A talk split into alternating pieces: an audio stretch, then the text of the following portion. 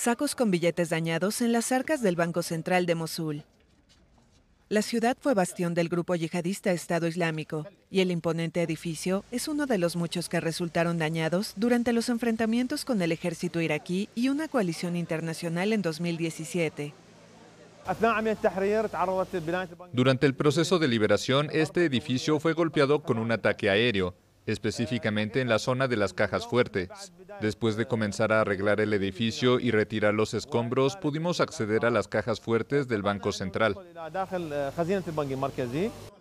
Hasta ahora se han encontrado unos 175 sacos con paquetes de billetes de dinares en bolsas de plástico negras.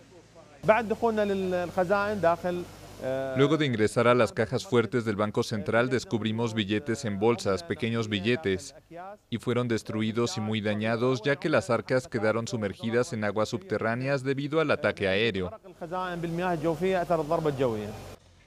Cientos de millones de dólares y lingotes de oro almacenados en las arcas de esta sucursal del Banco Central cayeron en manos del grupo Estado Islámico cuando los yihadistas se apoderaron de Mosul en el verano de 2014.